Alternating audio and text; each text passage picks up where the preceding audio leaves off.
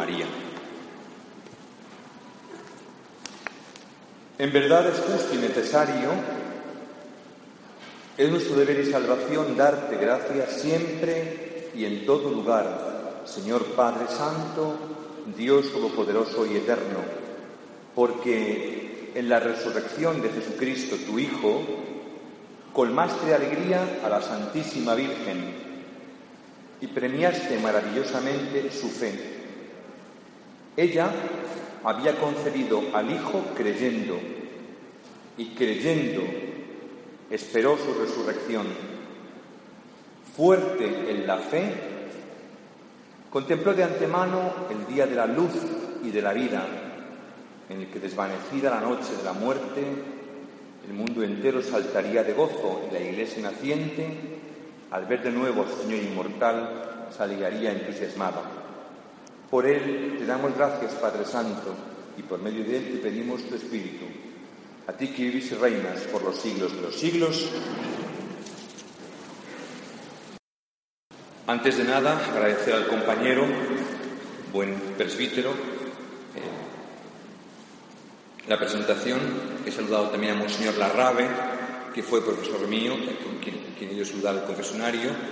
Y antes de venir, aunque pesar del poco tiempo que dispongo, he intentado hacer, hacer una llamada así por internet a la parroquia de Covadonga, por cuya puerta he pasado, como podéis imaginaros, cientos de veces. Pero yo, si no hago una referencia a mi parroquia dedicada a la Virgen, pues no sería yo, ¿verdad? Veo que Esther está riéndose, ¿verdad? Porque ya sabe que voy a decir, y Ingrid también, que estoy viendo por ahí, son malvadas y se ríen porque saben que voy a decir algo de Santa María la Blanca. Cuando hubo en Madrid una gran, concentración, cuando vino una, Sabéis que en Madrid hubo un momento impresionantemente fuerte, mitad del siglo XX, la recepción de la Virgen Peregrina de Fátima, fue justamente la concentración fue en esta plaza, aquí. Y mis abuelos vinieron andando, andando, cargando la imagen de la Virgen Blanca desde Canillejas hasta aquí, Vicálvaro, Canillejas, Barajas, Canillas, Hortaleza, se concitaron aquí en esta plaza porque era la Virgen de Covadonga, ¿verdad? Como idea de lo que había sido en España la idea de Covadonga, es el comienzo de la reconquista. Y aquí justamente recibieron la imagen peregrina que venía de Fátima, la Virgen María, ¿eh? Entonces, no he podido evitar recordar eso cuando he llegado y visto esta iglesia preciosa que tenéis y felicitaros porque 100 años no se cumplen todos los días, ¿no? Pero veo que la mayoría sois más jóvenes de 100 años, ¿eh? O sea, como habéis engañado, ¿verdad? Porque veo guapas y fervorosas, o sea, 100 años todavía no tenéis, pero la parroquia sí. Dicho esto, vamos a entrar en el tema que nos ocupa, estamos en, en la Pascua, y la Pascua, la cincuentena pascual, es tremendamente difícil de vivir, porque la pretensión de los cristianos en el tiempo pascual es vivir 50 días, 50 días, como si fuese un solo domingo.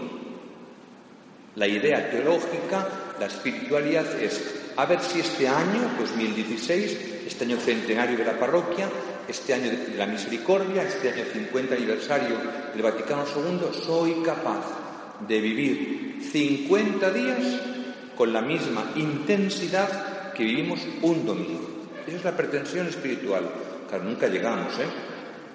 Pero por eso el año que viene volverá otra vez la cincuentena y lo intentamos el año pasado, pero lo vamos a seguir intentando este año. En este gran domingo, porque todos los días decimos aleluya, como el domingo, durante 50 días, en laudes, en vísperas, en las horas intermedias, en misa, siempre resuena una palabra, que es aleluya, es la palabra fundamental de los 50 días del tiempo de Pascua. Y durante 50 días, con alegría y júbilo, si la palabra característica es aleluya, el sentimiento es alegría y júbilo, así durante 50 días, con alegría y con júbilo, celebramos el misterio pascual de Cristo. Nosotros no celebramos nada más que la muerte y la resurrección de Cristo. Y tenemos que ir a casa diciendo, ¿qué ha dicho el cura? Pues el padre Manuel ha dicho que los cristianos solo tenemos un objeto que merece la pena ser celebrado, un objeto celebrativo, la muerte y la resurrección de Cristo. Al paso de la muerte a la resurrección se llama Pascua. La palabra Pascua significa tránsito. ¿Tránsito de qué? De la muerte a la vida. Ese misterio, la palabra misterio significa acontecimiento, ese acontecimiento de paso es lo que celebramos, la victoria de Cristo sobre la muerte, la victoria del Cordero que ha resucitado.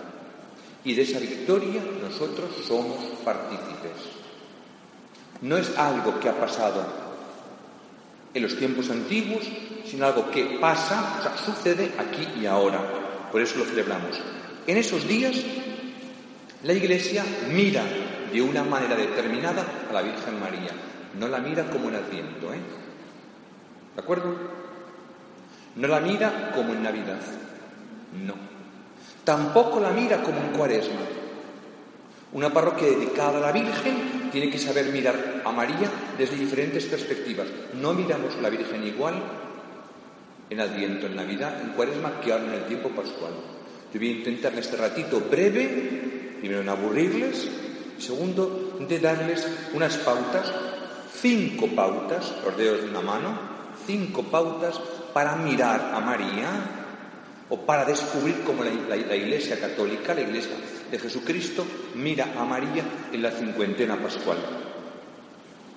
La, la mira porque si la Iglesia está llena de gozo, hemos dicho júbilo y alegría por la resurrección, como he rezado al principio, la primera que se llena de gozo es la Madre ante la victoria del Hijo.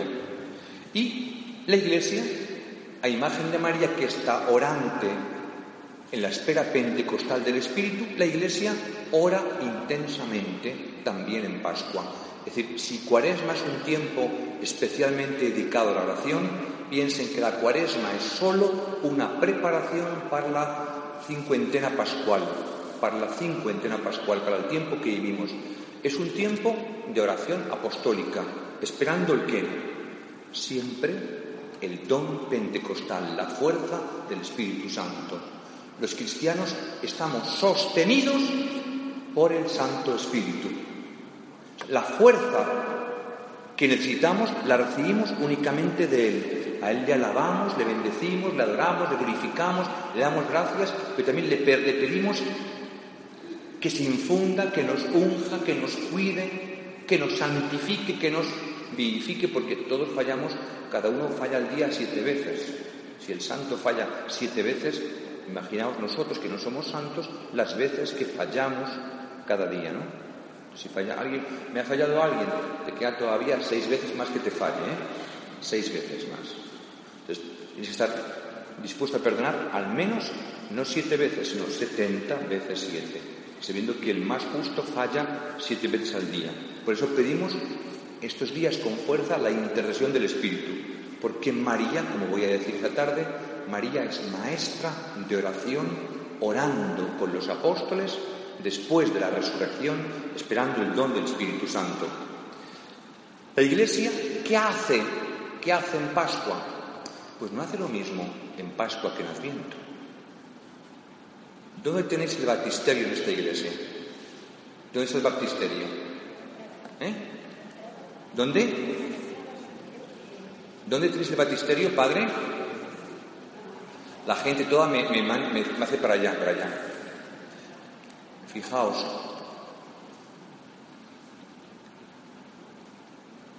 en el tiempo pascual hemos perdido una costumbre, besar la pila bautismal. Hemos perdido esto, ¿eh? ¿Sabéis que antiguamente los más viejos se acordarán de esto? Costumbres que hay que recuperar. Los más viejos son los más interesantes porque son los que tienen mejores recuerdos.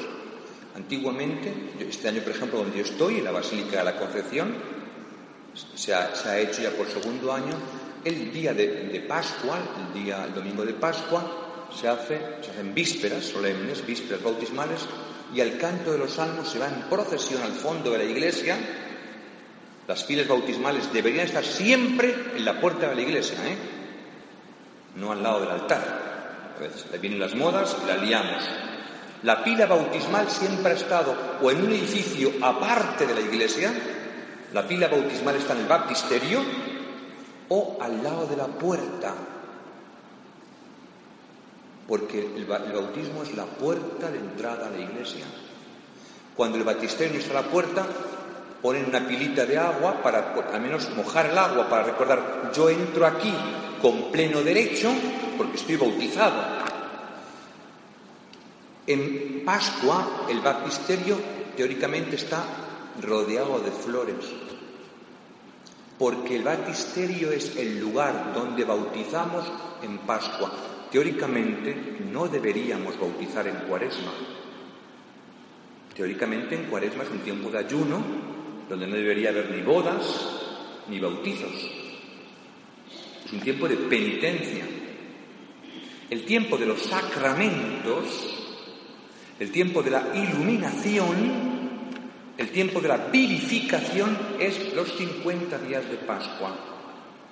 O sea, antiguamente los cristianos sabían que en cuaresma nadie se casa y nadie se bautiza. Esto no, no nos da tiempo ahora profundizarlo, pero es muy importante lo que estoy diciendo, porque el tiempo sacramental es los 50 días de Pascua. Por eso si van a, las catedrales, los baptisterios están llenos de flores, llenos de flores. Hay flores en el cirio pascual, hay flores, hay flores en la pila bautismal, porque es la luz y la vida, dos palabras.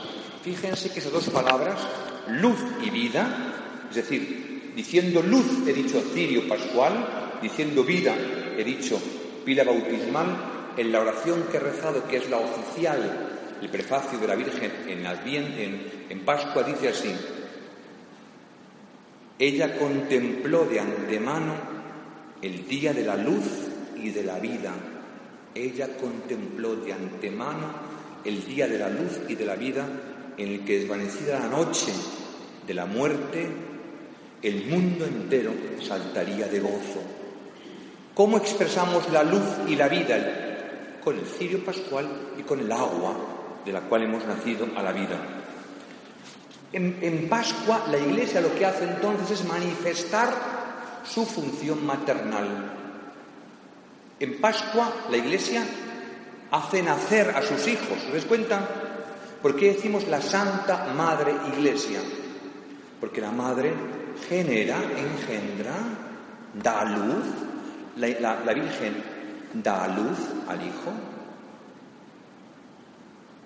María es la imagen perfecta de la maternidad. La Iglesia fortifica al Hijo con el don del Espíritu. La, Virgen ha fortificado al Hijo llena del Espíritu Santo y la Virgen lo alimenta con su leche. La Iglesia lo alimenta con los sacramentos. La Iglesia con el bautismo hace que nazcan nuevos hijos, con el aceite del crisma los fortalece y con el pan y el vino de la Eucaristía los alimenta. Es decir, la función maternal de María se expresa en la Iglesia con los sacramentos que se llaman de iniciación cristiana, es decir, bautismo, el segundo confirmación y después la Eucaristía por este orden, el primero bautismo y el segundo, ¿cómo? No he oído. Sigo sin oír. Pues si dicen que el segundo es confirmación, ¿por qué dan la confirmación después de la Eucaristía? No digo nada más que esto. No digo nada más. Piensen. La Iglesia, al ejercer su misión maternal, reconoce en la Virgen Santísima el modelo de su maternidad. Pero también la Iglesia mira que María es como un patrón de referencia. ¿En qué? En la proclamación del Evangelio. Una parroquia está viva cuando ora y anuncia. ¿Qué hace María? Preparar a los apóstoles preparar a los apóstoles para que oren recibiendo el don del Espíritu y recibido el don del Espíritu, ella con ellos anuncian por boca de Pedro lo que ha pasado. Es decir, ese Evangelio que Cristo encomendó a los apóstoles anunciar después de su resurrección. Como ven en esa introducción, lo que he hecho es decir no más que esto. Hay que contemplar en Pascua un primer aspecto, María la resurrección de Cristo, lo que tiene que ver María con la resurrección. Segundo, María como fuente de luz y de vida. María como fuente de luz y de vida. Tercero, mirar a María en el cenáculo, que está orando después de la resurrección y la ascensión, esperando el don del Espíritu. Y cuarto, María como reina de los apóstoles, es decir, la que aglutina al grupo apostólico para lanzarlo a la vorágine. Pero he dicho que son cuatro temas, no, he dicho que son cinco. Como digo entonces que el primer tema es María la resurrección, segundo María fuente de luz y de vida, tercero María en el cenáculo y cuarto María reina de los apóstoles. Porque en Pascua hay una quinta cosa que es una oración que hay que aprender de memoria, que es el Regina Celi. El Regina Celi. El Regina Celi lo cantaremos hoy al final. Miren, tenemos un problema en la iglesia, que es cómo transmitimos la fe. Yo estoy en la Basílica de la Concepción, celebrando los domingos, y están sentadas 500 personas. Yo siempre que acabo la misa, siempre, siempre, desde que me ordené de cura, cuando acaba la misa, según aprendí de pequeño, me voy a la puerta de la iglesia, de allí espero a la gente y saludo a la gente. Siempre hago esto. Puede haber un día que no, porque hay una celebración, pero siempre lo hago. Es muy interesante, porque la gente dice, Padre, qué servicio, Padre, qué homilía, Padre, qué rollo, ¿no? Entonces te dicen de todo, ¿no? Bueno y malo.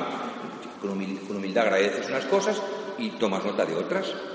Pero también tú preguntas. Ay, es muy interesante. Dice la mujer, qué guapa vienes hoy. ¿Qué te parece el Evangelio? Dice, no me acuerdo. Ah, se pasa mucho esto, ¿eh? ¿Cómo has contestado hoy al el Salmo? No me acuerdo.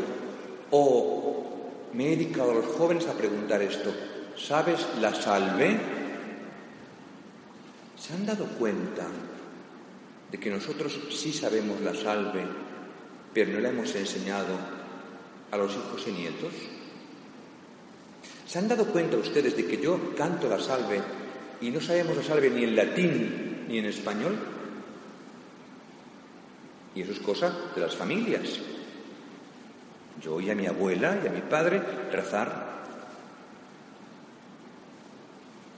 Claro. Hoy quizás una parroquia, y está el cura delante, ¿verdad? Con motivo del centenario, podíamos difundir lo que el Papa nos ha pedido. El Papa en la bula del año santo ha dicho que todos aprendan la salve. Porque la salve aparece María como Madre de Misericordia y también dice, muéstranos esos ojos esos tus ojos misericordiosos. Pero la gente no sabe esto. Hay que gastarse el dinero en dar a la gente esto y regalar folletos, regalar estampas. Pues yo además de decirles, por favor, en el centenario, como, como compromiso de esta Pascua, difundan la salve, recen la salve en familia, enseñen la salve a sus nietos le digo, por favor, difundan la salve y aprendamos el Regina Celi, porque el Regina Celi es la quinta esencia de la belleza de la Virgen María en Pascua. Dicho esto, ¿cuándo comienza la Pascua? Todos saben que la Pascua comienza, la noche más importante del año, donde para encender este cirio pascual cantamos el pregón pascual y por dos veces decimos hablamos de unos bichitos, de unos bichitos. No me digan que no han oído nunca, porque he cogido el misal para leer lo que decimos en misa. Pero hay gente que cuando estamos en misa está mirando al techo. Y cuando viene una conferencia, miran al conferenciante. Y entonces ah, me he enterado ahora por primera vez. Pues miren a ver si esto lo han oído alguna vez. En esa noche de gracia, ¿Acepta, Padre Santo, ese sacrificio vespertino de alabanza que la Santa Iglesia te ofrece por medio de sus ministros en la solemne ofrenda de este cirio hecho con cera de abejas? El cirio pascual no puede ser de plástico, tiene que ser de cera de abejas. No puede ser de parafina. Dice aquí que es de cera de abejas. ¿No? No puede ser de cera de abejas. Bichitos. Habla de abejas. ¿Y por qué de abejas? Pero sigue más adelante el texto. Sabemos ya lo que anuncia esta columna de fuego, ardiendo como llama viva para la gloria de Dios. Y aunque distribuye su luz, no mengua al repartirla, porque se alimenta de esta cera, cera fundida que elaboró, elaboró la abeja fecunda, la abeja fecunda para hacer esta lámpara preciosa. Isabel, ¿me estás oyendo? ¿Me estás oyendo? ¿Me oyes bien? La abeja, la abeja, este bichito, la abeja, ¿es fecunda? Las abejas tienen abejitas. Las abejas no tienen abejitas. Las abejas no tienen abejitas. ¿Habían pensado alguna vez esto? ¿A qué nunca lo han pensado? La, solo una abeja del panal, solo una abeja del panal tiene descendencia. Todas las demás abejas son vírgenes, todas, y producen una sustancia que se llama cera. Por eso decimos en español cera virgen. ¿Se han dado cuenta de este detalle? cera virgen. Ya entienden de quién estoy hablando, ¿verdad? La Iglesia durante 50 días mantiene encendida en todas las celebraciones esta lámpara preciosa que significa Cristo resucitado, la luz de Cristo, y la alimenta del único, la única sustancia virginal de la creación, que es la cera. ¿Se dan cuenta? Este cirio está reclamándonos a la Santísima Virgen. La abeja, estos bichitos, son en la Iglesia un reclamo de la Virgen María. Porque nosotros para sostener, para alimentar lo más precioso que hay en esta Iglesia, después de la palabra de Dios, después de la Eucaristía, es el cirio pascual, la noche de Pascua el cura incensó, o el diácono, si tiene diácono, incensó, quemó incienso ante el cirio, reconociendo que aquí está la presencia del Espíritu de Jesucristo.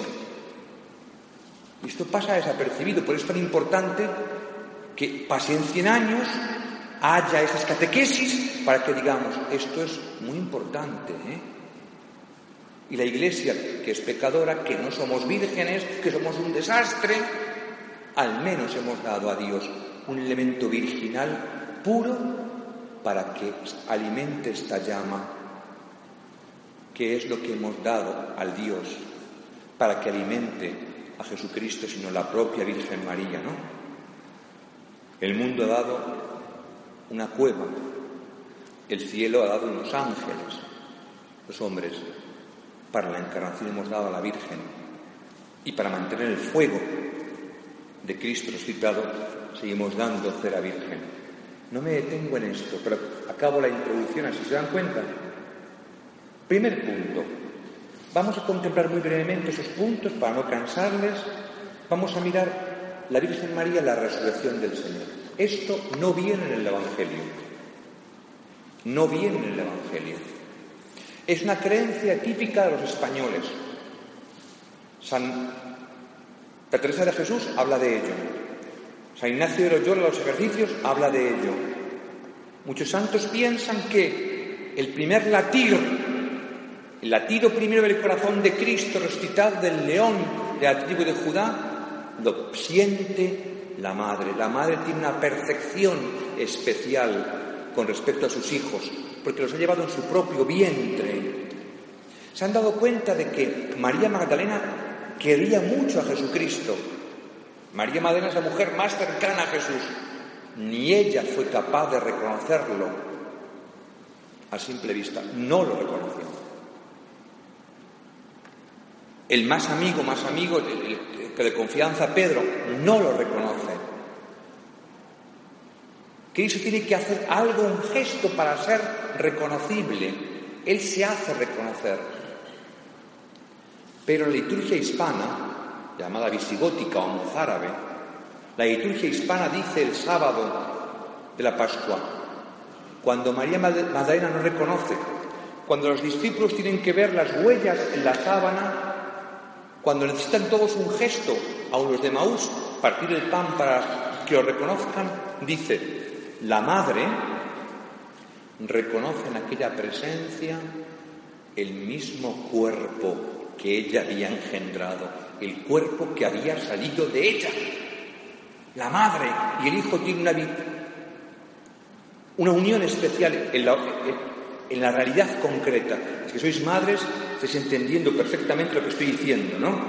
Antes de que el hijo venga, tú ya, tú ya has ido, ¿eh? O sea, ya sabes la película, buena o mala. Pues en España siempre se ha celebrado que ese acontecimiento íntimo, que no sale en el Evangelio porque no está llamado al apostolado público, que no está llamado a la difusión pública, María ha tenido esta experiencia mística y espiritual. Y eso es lo que hace que veamos a María como mujer de alegría, el encuentro. Fijaos que cuando deja en España de haber liturgia mozárabe, la nuestra antigua, para haber liturgia romana, los españoles ¿qué hacen? No lo pueden celebrar dentro de la iglesia, lo sacan a la calle y inventan la procesión del encuentro, ¿no?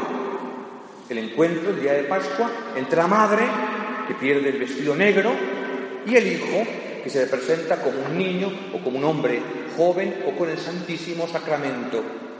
Es decir, la Pascua es el encuentro para la alegría. Y la primera visión que quiero darles de María en Pascua es el encuentro de la Madre y el Hijo que provoca alegría. Es algo típicamente de la espiritualidad nuestra, de la península ibérica, tanto de España como de Portugal, como del sur de Francia. Y por eso la Iglesia dice, que ese día, el día del encuentro del resucitado con su madre y con toda la iglesia, es el día de la luz y de la vida.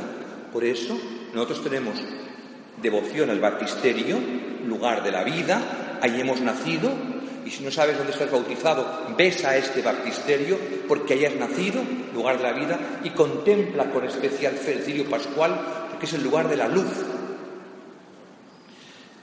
La iglesia naciente a imagen de María, al ver al Señor inmortal, se alegra entusiasmada.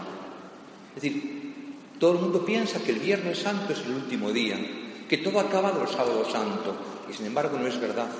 De la noche del sábado al domingo brota una cincuentena, el tiempo de Pascua, que va a hacer que hasta que el Señor vuelva nos mantenga con esperanza y con alegría. La Iglesia saluda, por lo tanto, a María en estos días, como iremos al final, diciendo, alégrate, Virgen María. Tú que llorabas el Viernes Santo, alégrate, porque Cristo ha resucitado del sepulcro. Alégrate, Madre de la Luz, porque Cristo, el Sol de Justicia, ha vencido las tinieblas del abismo e ilumina el mundo entero. Dios te salve, Santa María, canta la liturgia, que sufriendo junto a la cruz compartiste los dolores del Hijo y ahora gozas de una alegría.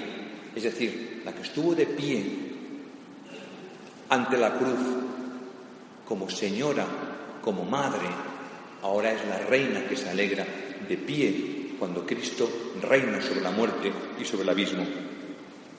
La Virgen María había concebido al Hijo creyendo.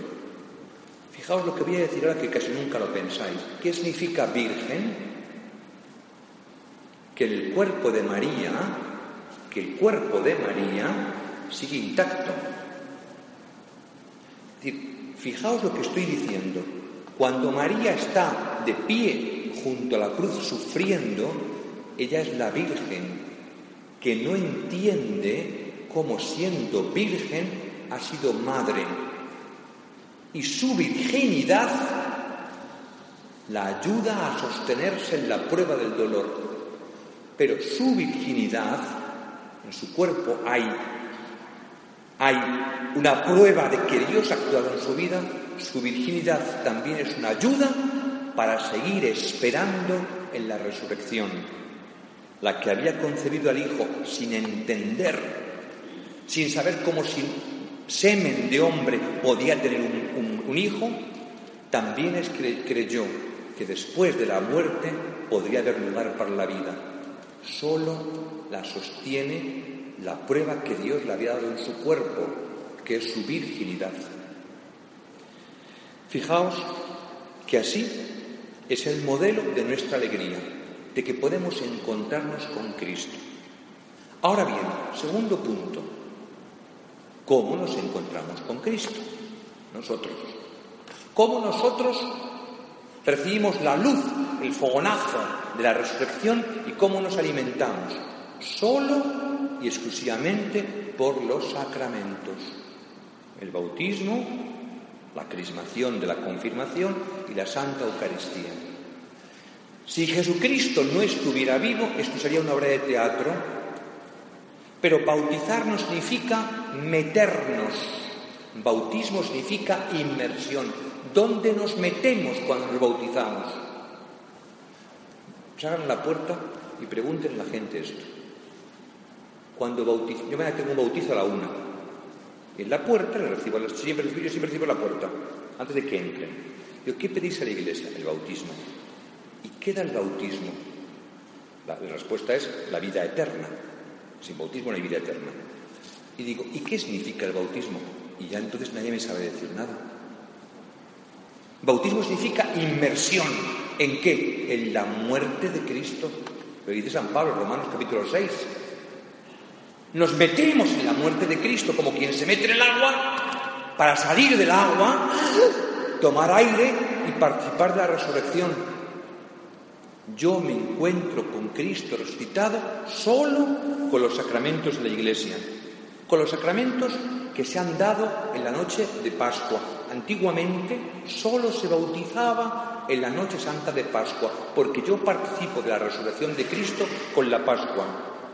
En el baño bautismal nos convertimos en hijos de Dios por la santa unción del crisma y la imposición de las manos nos llenamos del Espíritu Santo y por la recepción del pan celestial y del vino eucarístico nos incorporamos la vida. El que coma de este pan vivirá eternamente. Somos iluminados por el bautismo, por eso en cada bautismo recibimos una vela encendida, iluminados, y por la Eucaristía somos llenos de vida, el pan de vida, decimos, ¿no?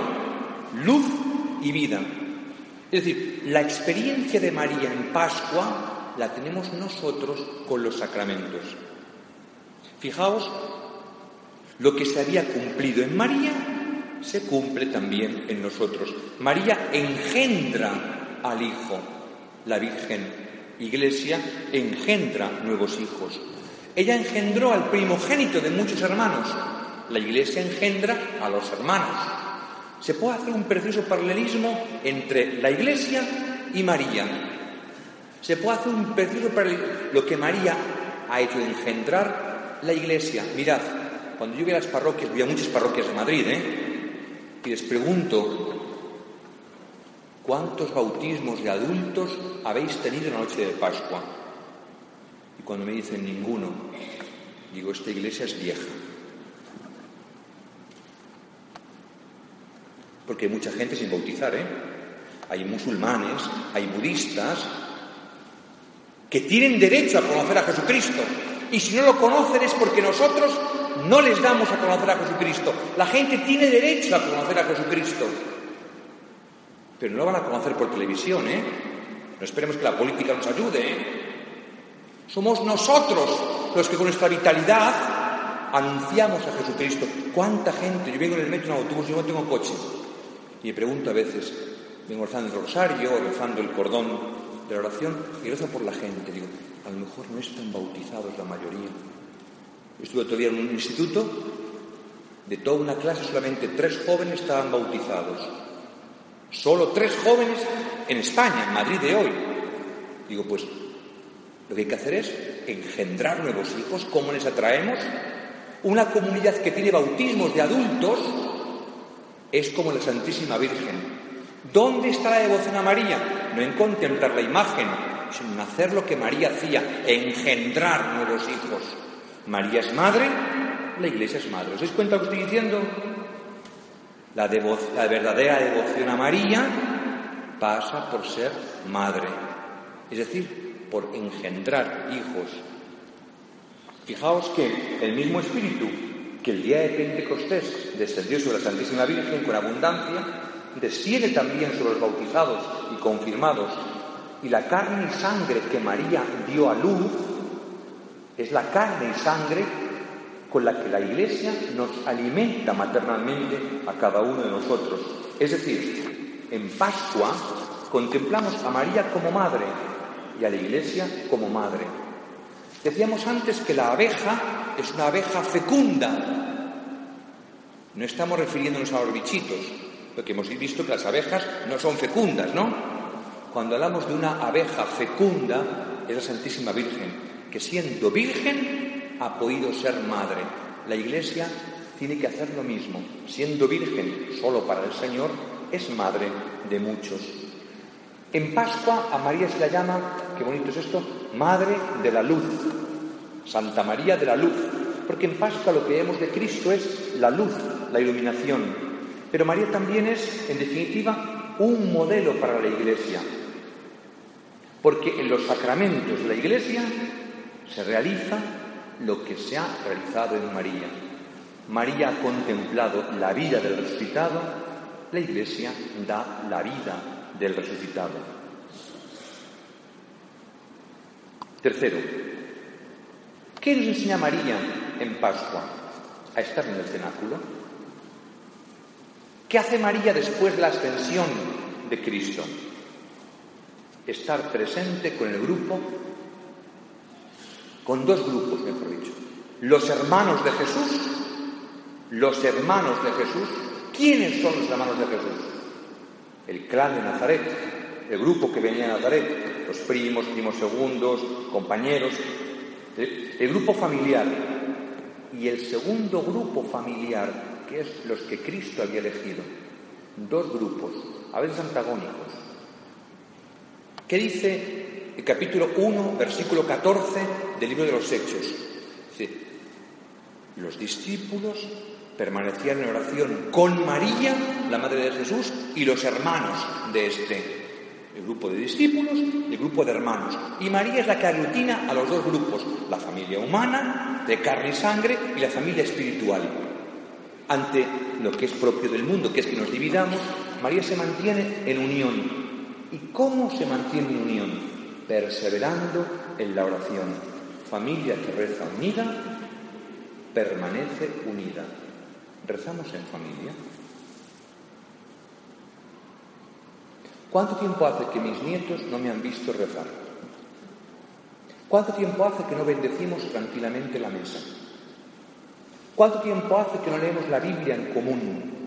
¿Cuánto tiempo hace que no ponemos un vídeo en casa sobre algo que merezca la pena? Hoy he recibido yo un vídeo en inglés sobre un canto precioso en inglés sobre Moisés. Lo voy a difundir la gente que habla inglés, precioso.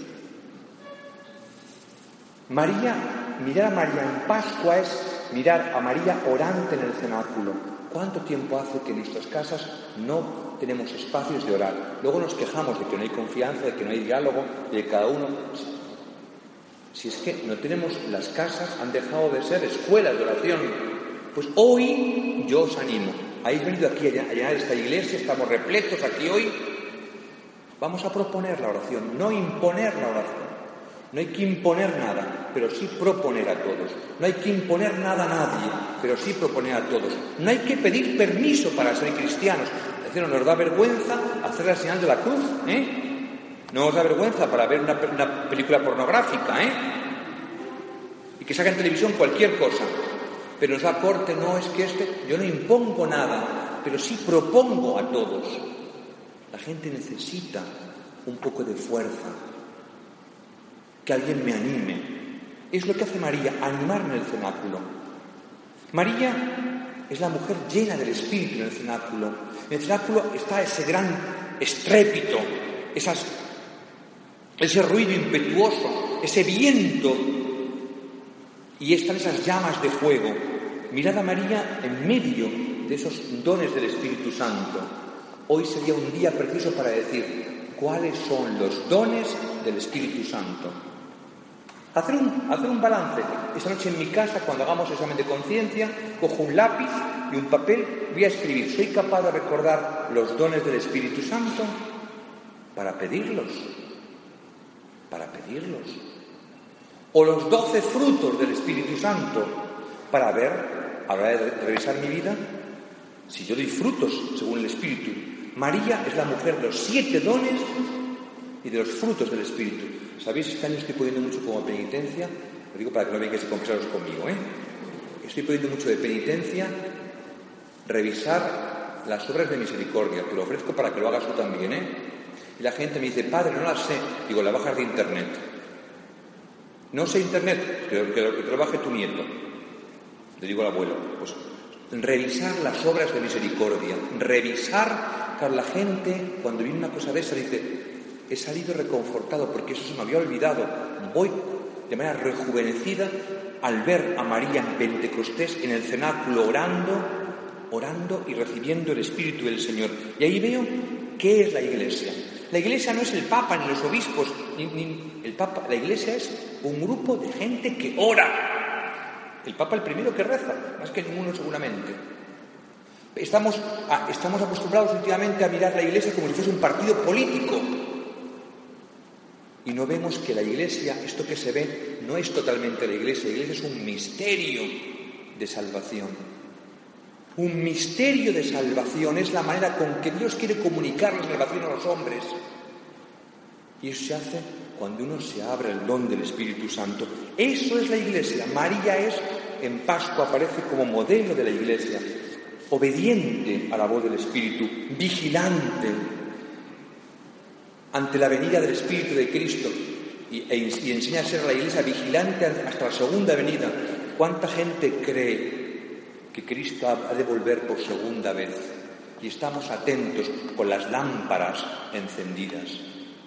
Fijaos, y aprovecho para decir, aprovecho para decir que la noche de Pascua, la noche más importante del año, fundamentalmente al principio era una noche de espera en la segunda venida del Señor.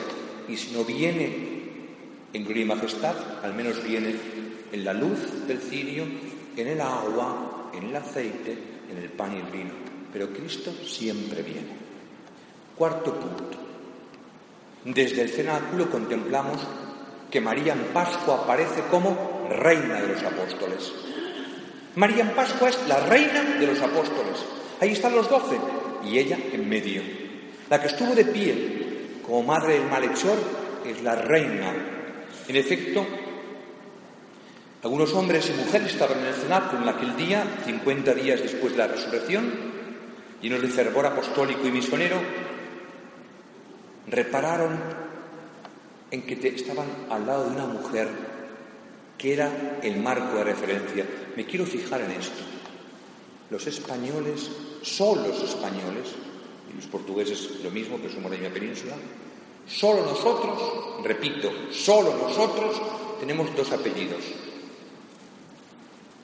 ¿Vais a Francia? No. El apellido de la mujer no existe. Inglaterra no hay apellido de la mujer. Italia no hay, apellido de la, no hay apellido de la mujer. La mujer no cuenta. Cuenta el apellido solo del varón. En España la devoción a la Virgen ha hecho que tengamos en cuenta el papel de esa mujer y por lo tanto de toda mujer. Yo no soy González, ¿eh? tengo una madre también. Tenemos dos apellidos. Y esto hay que respetarlo siempre. ¿eh? Y una mujer cuando se casa no es la señora D, no es señora de nadie, la señora suya en primer lugar. No pierde sus apellidos legalmente, como otros países. Esto, es tremendo, ¿eh? Va al altar de manos de su padre, pierde el apellido de su padre y coge el de su marido. La pobre mujer no es nadie. No, no, no, no. Fijándonos en el papel de María, la gran mujer, toda mujer es importante, importantísima, con iguales derechos. Somos distintos como sexos, pero iguales derechos y prerrogativas que, el, que, los varones. Y se ve, los apóstoles, que son los líderes, reconocen que siendo líderes, en Pascua tienen una reina. La importancia que María tiene en la presencia del evento pentecostal para propagar el mensaje evangélico. Entonces, ante el misterio de María como reina de los apóstoles, la iglesia ¿qué hace? Pedir, orar como María y proclamar con testimonio de palabra y de vida lo que los apóstoles hicieron. Decir que María es madre de los apóstoles es decir que aumente el apostolado. ¿Cuántas obras de apostolado hacemos? ¿Cuánto dinero en la parroquia de Covadonga se va a destinar este año centenario para hacer obras de apostolado? Vamos a editar libros, folletos gratuitos, repartir a la gente pasquines, invitar a hacer conciertos. Eso vale dinero, ¿eh? Y mañana he organizado un gran concierto, mañana, en una iglesia de la calle San Roque, ahí en el Viejo Madrid, para celebrar la Pascua. Un gran, gran concierto. Eso vale dinero, ¿eh? Y traer la gente de, viene de Asturias, ¿verdad? ¿De qué? Eso vale dinero. Pero es una obra de apostolado. La gente que no va a misa va a un concierto y ve un cura, el director de la es un cura, y ven todos son católicos es una obra de apostolado. A las ocho mañana que la gente venga, porque mi marido no va a misa, pero un concierto sí puede ir. Mi mujer dice que los curas no, pero al concierto vienen. ¿Se dan cuenta? Hay que organizar cosas con creatividad. María, reina de los apóstoles, nos enseña dos palabras que hay que grabar. Audacia y creatividad. Las parroquias, como no son audaces y creativas, envejecen. Y aquí no hay viejos. ¿De acuerdo? Viejos son los cacharros. Aquí somos gente llena de juventud. Llena de juventud. Tenemos juventud acumulada, que no vejez. ¿Se dan cuenta de lo que estoy diciendo?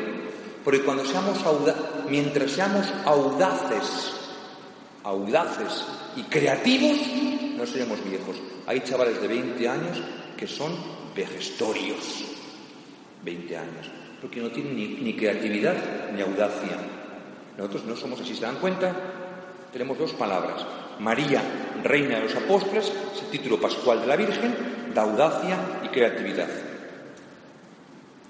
Y fíjase que al decir esto, estamos diciendo que como María la Iglesia está conducida por el Espíritu Santo y que Pedro y los demás apóstoles salieron del cenáculo llenos de valentía salieron del cenáculo llenos de valentía para proclamar el Evangelio de Cristo. Estaban encerrados como gente miedosa, llena de espíritu, y salen. Hay que salir de las iglesias. No hay que encerrarse en los templos. Hay que dar, decir que María es reina de los apóstoles, mirar a María en la Pascua es salir a la calle, dar testimonio. ¿Qué es lo que piensan los pobres de nosotros?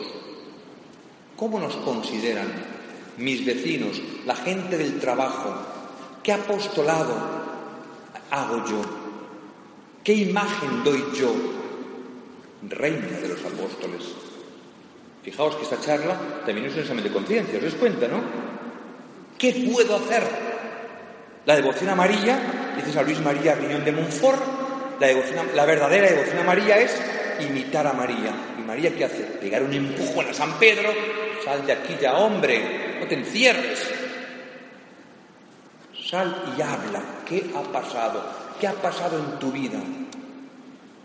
Otro día yo aconsejé a una, me dice una familia, padre, voy a una boda, no sé qué, no sé qué regalar.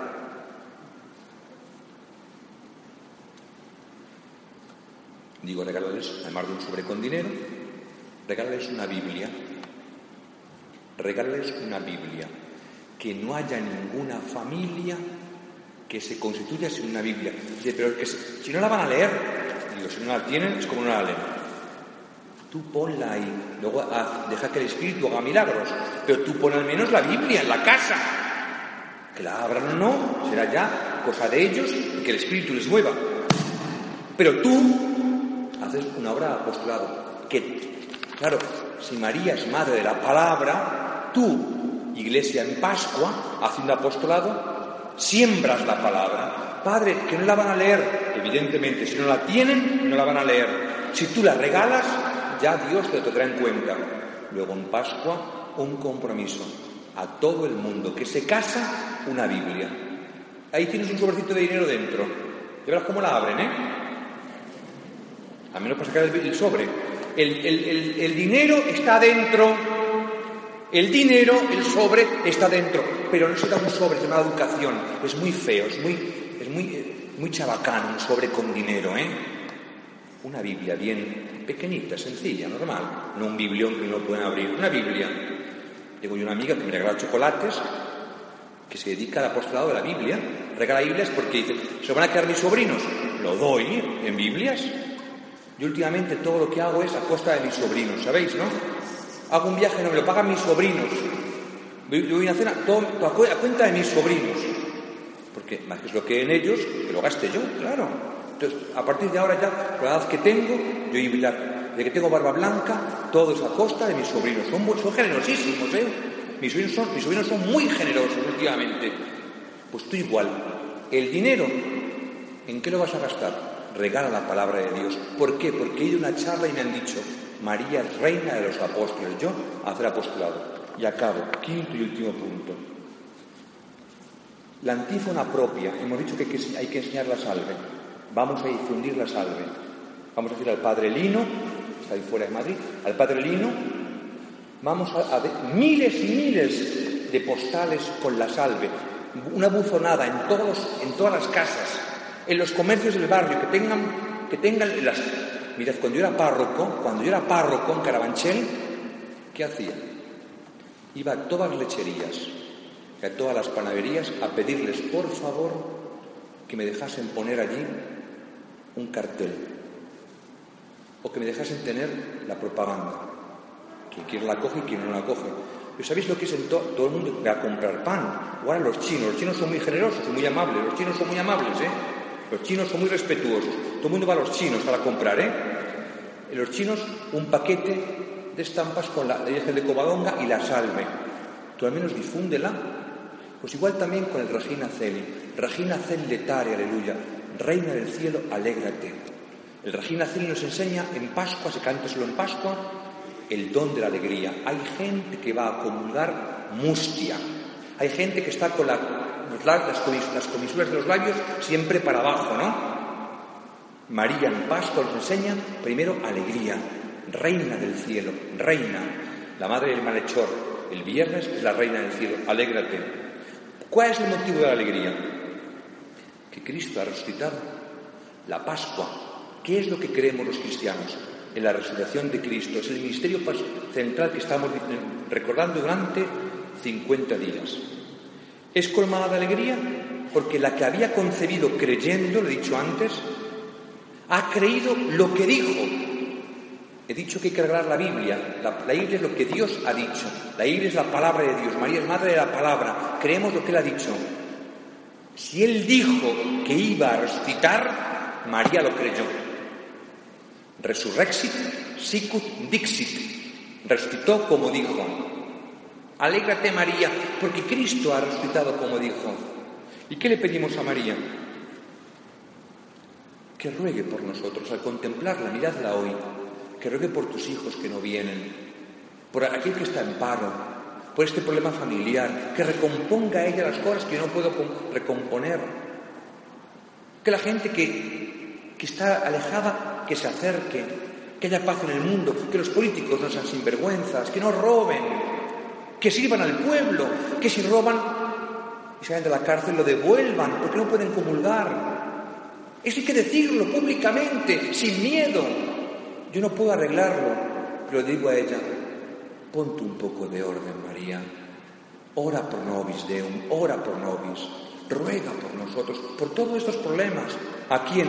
Deum a Dios. Es decir, fijaos, Deum a Dios. Cuando uno reza el Regina y dice, el mundo está muy mal, sí, lo sé. Pero yo no pierdo la perspectiva de la vida eterna. Dios está ahí. Los cristianos somos como un dedo que señala con esperanza. Mirar a María es mirar con esperanza, porque la hemos descubierto como modelo de oración. En Pascua, ora esperando el don del Espíritu, mujer de vigilancia, y el Regina Celi acaba diciendo aleluya. Aleluya significa alabad a Yahvé. Alelu, ya. Alabad a Yahvé. Alabad al Señor. Es lo nuestro. Decir aleluya. He dicho al principio y así acabo la charla. Me han dicho que no esté más de una hora y voy a acabar cuatro minutos antes de la hora, ¿eh? Para que no se me cansen, ¿eh? Y vuelvan después, cuando tenga que volver, a hablar de la iglesia perseguida. Les contaré que he estado en Egipto, lo que he hecho en, lo que hice en Túnez, lo que hice en Jordán, las, las comunidades que descubrí, lo que he visto ahora en México. Pues bien, aleluya. 50 días cantando con María Aleluya. Fíjense, alabada Yahvé. Es lo que les invito, a alabar al Señor, ¿eh? Dentro del desánimo, hoy salen de aquí con mayor fervor. Vamos en pie a cantar Regina Celia, nuestra Madre, mirando a la imagen de la Virgen. Regina Celia, letare. Cuida,